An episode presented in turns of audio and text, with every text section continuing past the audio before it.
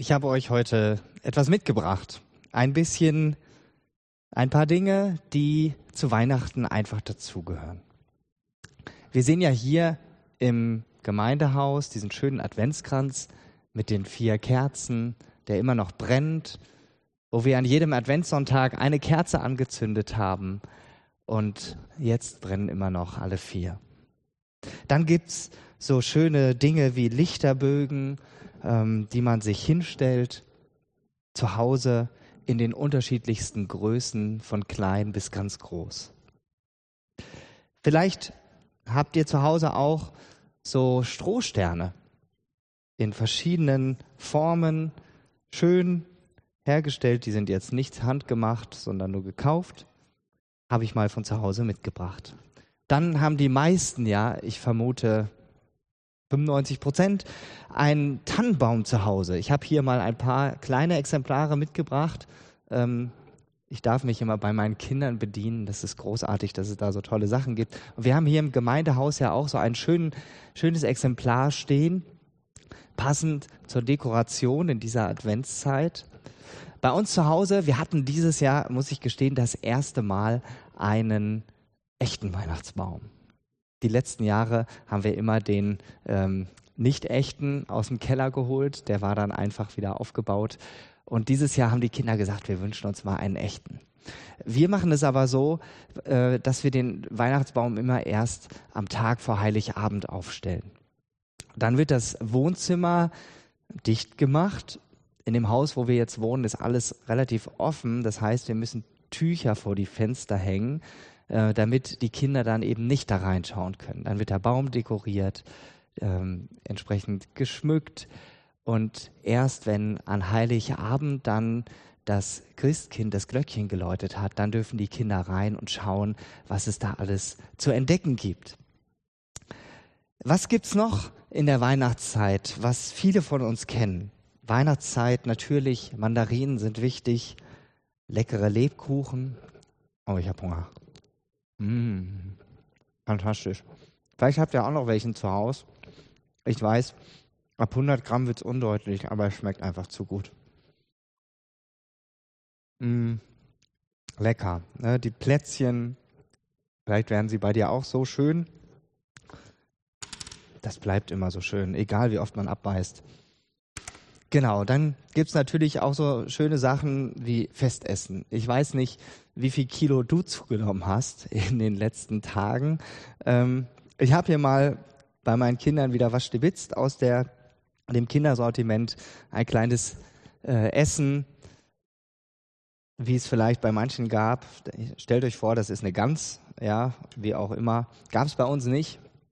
Aber vielleicht äh, bei dir zu Hause zumindest steht die Gans ja mit auf der Hitliste der deutschen Festessen an Heiligabend. Unser Festessen als Familie steht da übrigens nicht drauf. Ich habe mal geguckt. Wir essen nämlich selbstgemachte Pizza an Heiligabend. Schmeckt allen fantastisch und alle sind zufrieden. Großartig. Diese ganzen Dinge, eine Sache habe ich noch vergessen. Das Größte hier, das ist eine Krippe müsste auch zu sehen sein, da ist alles dabei. Maria und Josef, natürlich das Jesuskind, die Weisen sind schon da, Ochs und Esel, der Ochse steht zwar nicht in der Bibel drin, aber ist einfach mal immer mit, ist mit dazugekommen. Alles da. So eine Krippe, wir haben noch eine andere Krippe, die steht zu Hause auch unterm Weihnachtsbaum immer wieder schön und unser Jüngster geht dann dahin, ah, da das Baby und kann einfach die Weihnachtsgeschichte nochmal von nahem ansehen. Weihnachten hat damit zu tun, dass wir jedes Jahr neu Dinge hervorholen, die wir sagen, okay, das gehört für uns zu Weihnachten dazu. Diesen Dingen, denen bleiben wir treu. Und ähnlich nicht nur ähnlich, sondern genauso ist es mit Weihnachten auch, dass Weihnachten ganz viel aus Gottes Sicht ebenfalls mit Treue zu tun hat. Und das äh, werden wir uns jetzt gemeinsam ansehen im Bibeltext, den ich jetzt äh, gerne vorlesen möchte. Und wenn du mitlesen möchtest, kannst du zu Hause äh, deine Bibel mit aufschlagen. Hebräer 1, die Verse 1 bis 6.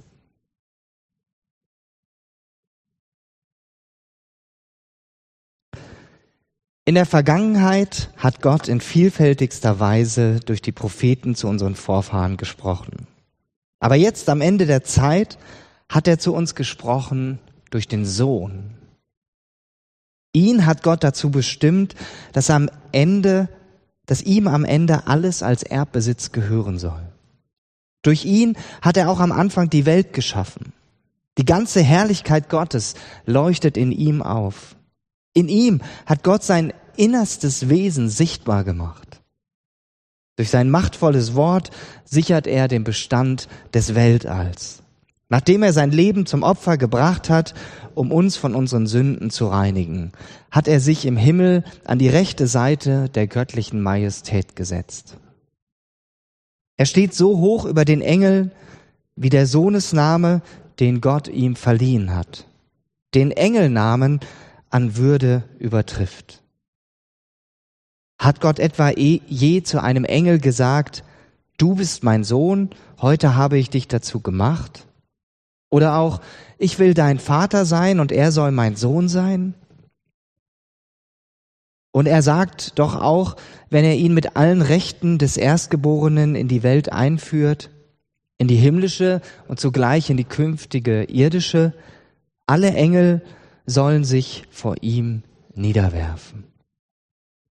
Soweit der Bibeltext. Vor langer Zeit hat Gott auf verschiedenste Weise geredet. Dieses vor langer Zeit, das meint einen Zeitraum von circa 400 Jahren, in denen es keine großen Propheten mehr in Israel gab.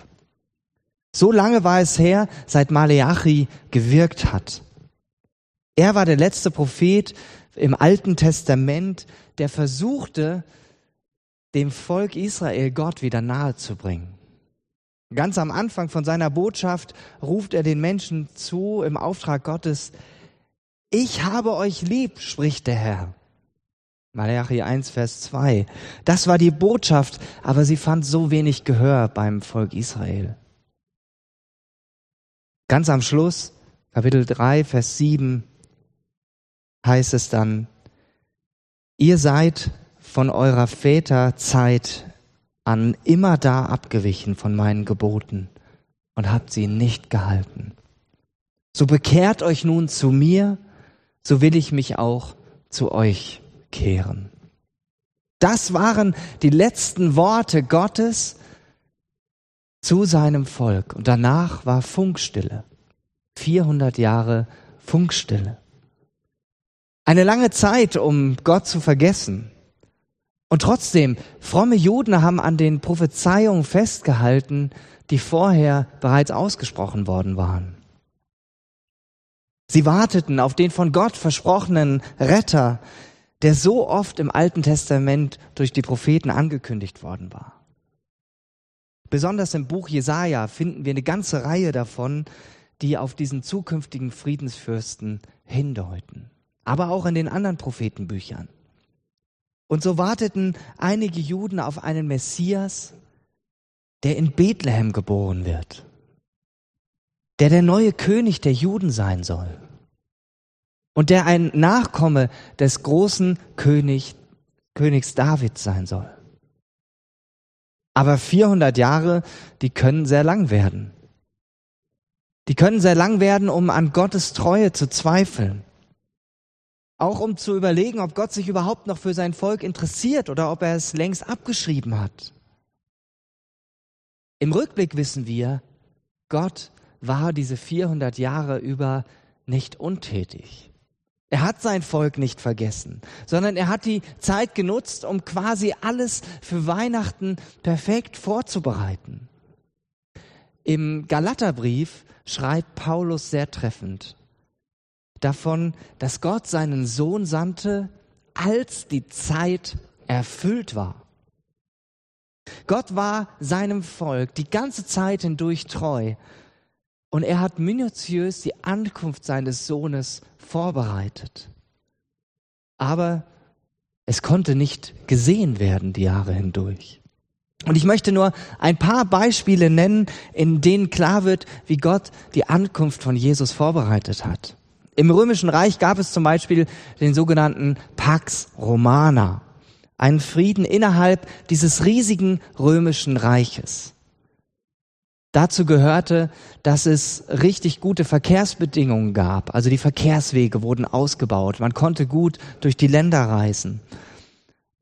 Die Meere waren größtenteils von den Piraten befreit worden. Und das waren alles wichtige Voraussetzungen, damit später die gute Nachricht von Jesus in der Welt weitergetragen werden konnte. Dann gab es die Griechen, die förderten das Denken und die Logik. Gleichzeitig brachten sie eine Nationalsprache mit und die kam Paulus sehr zugute, der seine Briefe in Griechisch geschrieben hat und sehr viele Menschen der damaligen Zeit dadurch erreicht werden konnten. Darüber hinaus waren die Menschen fähig, Zusammenhänge zu erkennen. Und so konnten Paulus und auch die Jünger Jesu in ihren Reden immer wieder Teile des Alten Testaments zitieren, die auf Jesus hindeuten und die Menschen konnten das nachvollziehen. Und noch ein drittes Beispiel. Auch die Juden selbst trugen dazu bei, dass die Zeit erfüllt war. Es gab bereits seit einigen Jahrhunderten die sogenannte Septuaginta. Hast du vielleicht noch nie gehört? Das ist das Alte Testament auf Hebräisch. Das Volk Israel war ja eine ganze Zeit in der Gefangenschaft und auch dort mussten sie, ähm, haben sie versucht, das Wort Gottes zu lesen. Aber die Juden, die da geboren wurden, die kannten teilweise das Hebräische nicht mehr. Und deshalb waren sie dann irgendwann gezwungen, für die Juden, die ganz verstreut wurden außerhalb von Israel, haben sie äh, das gemacht, dass sie das Alte Testament vom Hebräischen ins Griechische über, übersetzt haben und somit das auch in der griechischen Sprache äh, vorlag. Und die Synagogen, die es überall verstreut gab, auch außerhalb Israels, waren der Mittelpunkt des geistlichen Lebens. Dort wurde das gelesen, äh, wurde die Torah gelesen, wurden die ähm, anderen Schriften gelesen. Und das machte Jesus sich später auch zunutze, dass er in die Synagogen hineinging. Es gab aber auch die andere Seite. Auf der anderen Seite waren die Menschen geistlich verarmt. Und sie sehnten sich nach einer tragenden Liebe. Die Philosophie, die kannte keine Botschaft von einem liebenden Gott. Es gab Kaiser und viele von denen, die haben sich vergöttlichen lassen. Und um so einen Kaiser herum gab es sogenannte Mysterienkulte. Ähm, aber die haben die Menschen nicht befriedigt.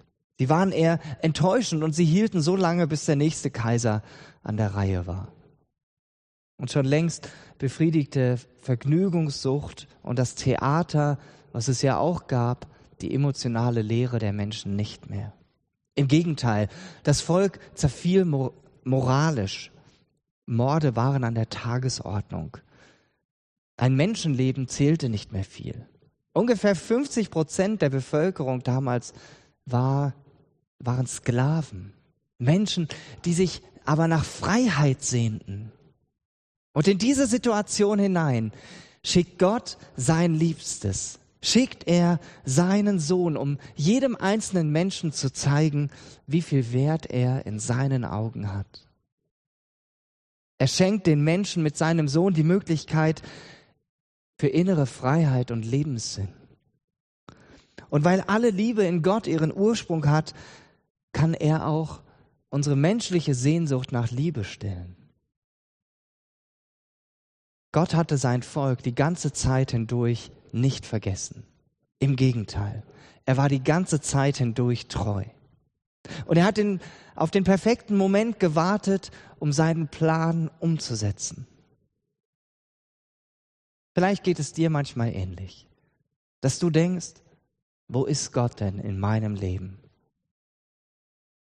Ich sehe ihn gar nicht. Ich nehme ihn nicht wahr. Aber ganz oft ist es so, dass wir erst in der Rückschau sehen können, wo Gott gehandelt hat in unserem Leben, wo er in deinem Leben gehandelt hat, wo er dich getragen hat. Und wenn ich mich daran zurückerinnere oder immer wieder denke ich daran, wie Gott uns als Familie hier nach Herborn geführt hat vor anderthalb Jahren. Und dann staune ich darüber und bin einfach nur begeistert, was Gott da alles getan hat. Ich habe jetzt nicht die Zeit, diese Geschichte jetzt hier komplett zu erzählen. Du kannst gerne mal auf mich zukommen und ich erzähle sie dir ausführlich. Nur so viel äh, in aller Kürze. In unfassbar kurzer Zeit hat Gott uns den Weg hierhin geebnet. Es fing an mit einer Eigenbedarfskündigung, da wo wir vorher gewohnt haben, in, im Rhein-Main-Gebiet. Und dann kam die Frage, wie soll es jetzt weitergehen? Und für uns war dann relativ schnell klar, es läuft auf einen Dienstortwechsel hinaus. Aber das in so kurzer Zeit. Und dann zwischen dem ersten Kennenlernen mit der Gemeindeleitung hier in Herborn und der Berufung durch die Gemeinde lagen gerade mal sechs Wochen. In noch kürzerer Zeit haben wir ein Haus gefunden, was wir dann mieten konnten. Und wir sind bereits ähm, gut zwei Wochen später dort eingezogen. Und noch ganz viele andere Punkte, die ich aufzählen könnte, wo Gott einfach in ganz großem Umfang seine Treue uns gezeigt hat, über unserem Leben ausgesprochen hat, dass er einen Weg und einen Plan mit uns vorhat. Und das begeistert mich. Wir haben es erfahren, dass Gott treu war. Zurück zum Bibeltext. Doch dann, so spricht unser Bibeltext, spricht Gott plötzlich wieder zu seinem Volk. Er hat früher gesprochen und jetzt spricht er wieder, aber nicht durch einen Propheten, auch nicht durch eine neue Offenbarung, auch nicht durch einen neuen großen israelitischen König, sondern durch seinen Sohn. Doch in den letzten Tagen sprach er durch seinen Sohn zu uns. Etwas, was die Menschen damals nicht erwartet hatten und vielleicht auch noch gar nicht richtig verstehen konnten. Sie erwarteten einen Herrscher, doch sie bekamen einen Diener. Jesus wusch seinen Freunden die Füße und er stellte sich damit auf die unterste Stufe der Rangordnung. Die Menschen damals erwarteten ein ewiges Friedensreich ohne Bevormundung durch die Römer. Aber sie bekamen einen zum Tod verurteilten. Denn Jesus kam, um sein Leben als Lösegeld für uns Menschen hinzugeben. Die frommen Juden erwarteten ebenfalls einen frommen Messias, einen frommen Retter. Doch sie bekamen einen, der in ihren Augen ein Gotteslästerer war, der von sich behauptete, Gott zu sein. Und genau an dieser Stelle geht es in unserem Bibeltext weiter. Denn der beschreibt, dass Jesus das alles ist, was die Menschen erwarteten, doch ganz anders als sie dachten. Und bevor ich jetzt weiterrede, habe ich eine Bitte an dich. Ich bitte dich, dass du ganz bewusst jetzt mit deinem Herzen hinhörst und nicht nur mit deinem Kopf.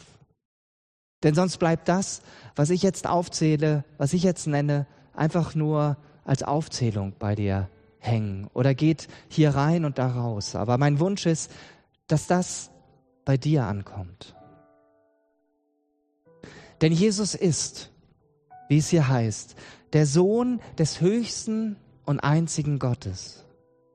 Jesus ist der wahre Erbe. Jesus ist schon immer da gewesen, bereits damals, als diese Welt erschaffen wurde. Er hat sie mitgeschaffen. Jesus ist Gottes Herrlichkeit in Person. In Jesus sehen wir Gottes innerstes Wesen. Jesus ist der Erhalter dieses Weltalls. Jesus ist derjenige, der uns durch seinen Tod am Kreuz von allen Sünden reinigt. Jesus ist der, der zur Rechten der göttlichen Majestät sitzt. Jesu Name ist der höchste und wertvollste Name. Und damit sind wir mittendrin in der Geschichte von Weihnachten. Das ist die große Freudenbotschaft von Weihnachten. Wie hatte es der Engel zu den Hirten gesagt? Ihr braucht euch nicht zu fürchten, ich bringe euch eine gute Nachricht, die über dem ganzen Volk die im ganzen Volk große Freude sein wird. Heute ist euch in der Stadt Davids ein Retter geboren. Es ist der Messias, Christus der Herr. Das ist die beste Nachricht, die die Welt je gehört hat. Und diese Nachricht, die muss raus. Und diese Nachricht, die gilt auch noch heute. Nur deshalb feiern wir dieses Fest in diesen Tagen. Nicht, weil es in erster Linie um diese schönen Dinge geht, die auch zu Weihnachten dazugehören, die wir jedes Jahr wieder rausholen, denen wir die Treue halten, sondern wegen dieser guten Nachricht. Was der Engel damals verkündete und der Hebräerbrief erklärt, heißt für uns, wir Menschen sind Gott nicht egal.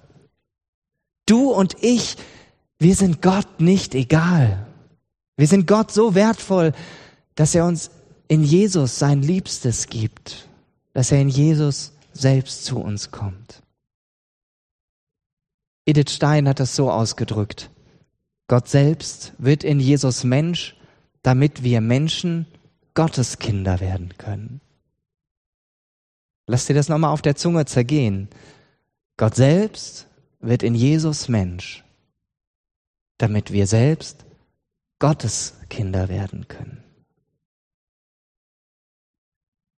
Gott kommt durch Jesus mitten hinein in unsere Welt, wo so viel Angst, Sorgen, Kummer, Not und Elend ist. Und durch Corona wird das, was bereits schlimm war, nur noch schlimmer. Jesus kam in diese Welt, wo so viel kaputt ist, wo so viele Menschen sich danach sehnen, dass es Frieden gibt. Frieden zwischen Menschen, damit Ehen halten, in guten wie in schlechten Zeiten und nicht so oft kaputt gehen. Damit Eltern sich mit ihren Kindern verstehen, immer wieder Wege aufeinander zugehen und nicht irgendwann das Kommunikationsband komplett abschneidet und man nicht mehr miteinander in Kontakt ist. Jesus kam, damit Menschen unterschiedlicher Herkunft ein Verständnis füreinander bekommen und lernen, miteinander ins Gespräch zu kommen und nicht aneinander vorbeizureden, sondern sich aufeinander einzulassen. Jesus kam, damit wir lernen, die Meinung des anderen auszuhalten, auch wenn wir sie gerade noch so wenig teilen können. Jesus kam, damit ganze Volksgruppen die Waffen niederlegen und einen Weg finden, versöhnt miteinander zu leben, anstatt dass Tausende ihr Leben lassen müssen. Jesus kam, und das ist das Wichtigste, damit es Frieden gibt zwischen uns und Gott. Jesus kennt unsere Sehnsucht und er weiß, wonach wir, wonach wir uns sehnen und was wir brauchen. Und er weiß auch, dass wir zuallererst ihn brauchen. Nicht irgendetwas, was unterm Weihnachtsbaum lag, nicht dieses ganze schöne auch wichtige Zubehör zu Weihnachten, sondern wir brauchen ihn. Denn ohne in Frieden mit Gott zu leben, können wir keinen umfassenden Frieden haben, weder mit uns selbst noch mit unseren Mitmenschen. Und die geniale Botschaft von Weihnachten ist, so wie es der Engel den Hirten laut in dem Chor zugesungen hat, Ehre sei Gott in der Höhe denn er bringt der Welt Frieden und wendet sich den Menschen in Liebe zu. Wir haben das Gloria vorhin gehört. Wunderschön durch Familie Löwen. Gott selbst macht sein Versprechen wahr. Er weiß, dass wir Menschen niemals die Beziehung mit ihm klären könnten. Er weiß, dass wir von uns aus nie Frieden mit ihm bekommen könnten. Und deshalb ist er aktiv geworden. Deshalb ist Jesus gekommen und wurde zum Friedensbringer. Und die Engel in der Weihnachtsgeschichte erzählen uns genau davon. Warum brauchen wir nochmal diesen Frieden? Warum brauchst du Frieden mit Gott, fragst du dich vielleicht jetzt.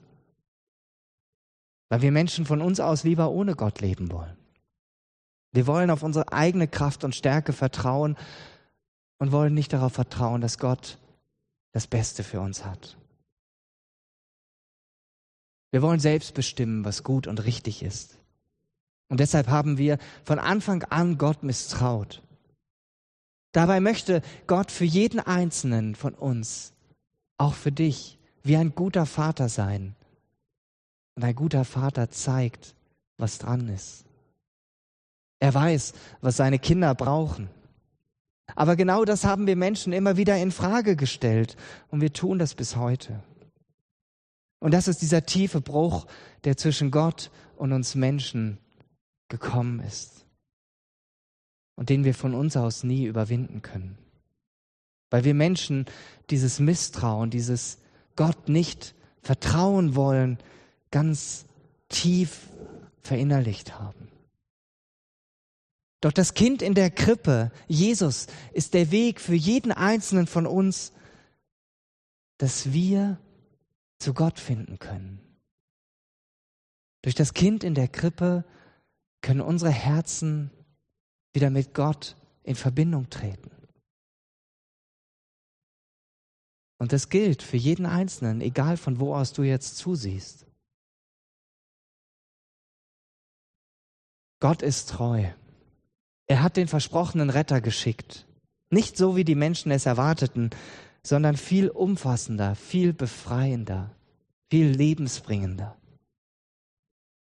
Und nicht nur für einen schönen Weihnachtsmoment, sondern für immer. Nicht nur kurzfristig, um Frieden mit den Römern zu haben, sondern um ewigen Frieden mit Gott zu bekommen. Die meisten von uns haben gewisse Traditionen an Weihnachten. Und das ist total gut. Und es ist gut, wenn du diesen Traditionen auch weiterhin treu bleibst. Vielleicht dir auch ein paar Gedanken machst, warum dir das so wichtig ist. In keiner anderen Zeit des Jahres packen wir so viele Bräuche und Sitten aus wie in dieser Zeit. Du erinnerst dich an die ganzen Sachen hier auf dem Tisch. Doch Weihnachten zeigt in erster Linie, dass Treue ein ganz großes Markenzeichen Gottes ist. Er war den Prophezeiungen treu, auf deren Erfüllung die Menschen so lange gewartet hatten. Und Gott ist treu, indem er seinen Sohn sandte, der auch heute noch Menschen mit Gott versöhnen will. Gott ist treu. Kannst du das auch über deinem Leben sagen, dass Gott treu ist?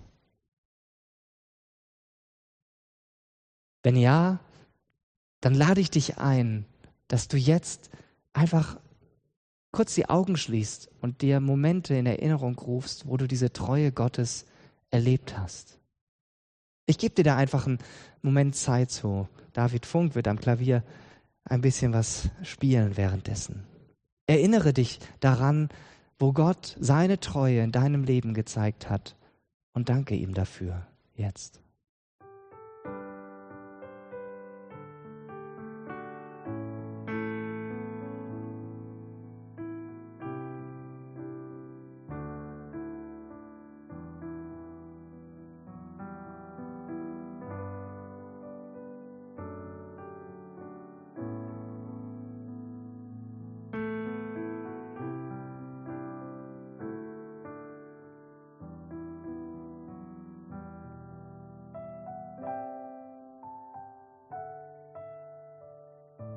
Ich finde es so genial, dass wir uns an diese Dinge erinnern dürfen. Und die Bibel ermutigt uns an ganz, ganz vielen Stellen, das nicht zu vergessen, was Gott in unserem Leben getan hat. Wie es im Psalm 103 heißt, lobe den Herrn meine Seele und vergiss nicht, was er dir Gutes getan hat.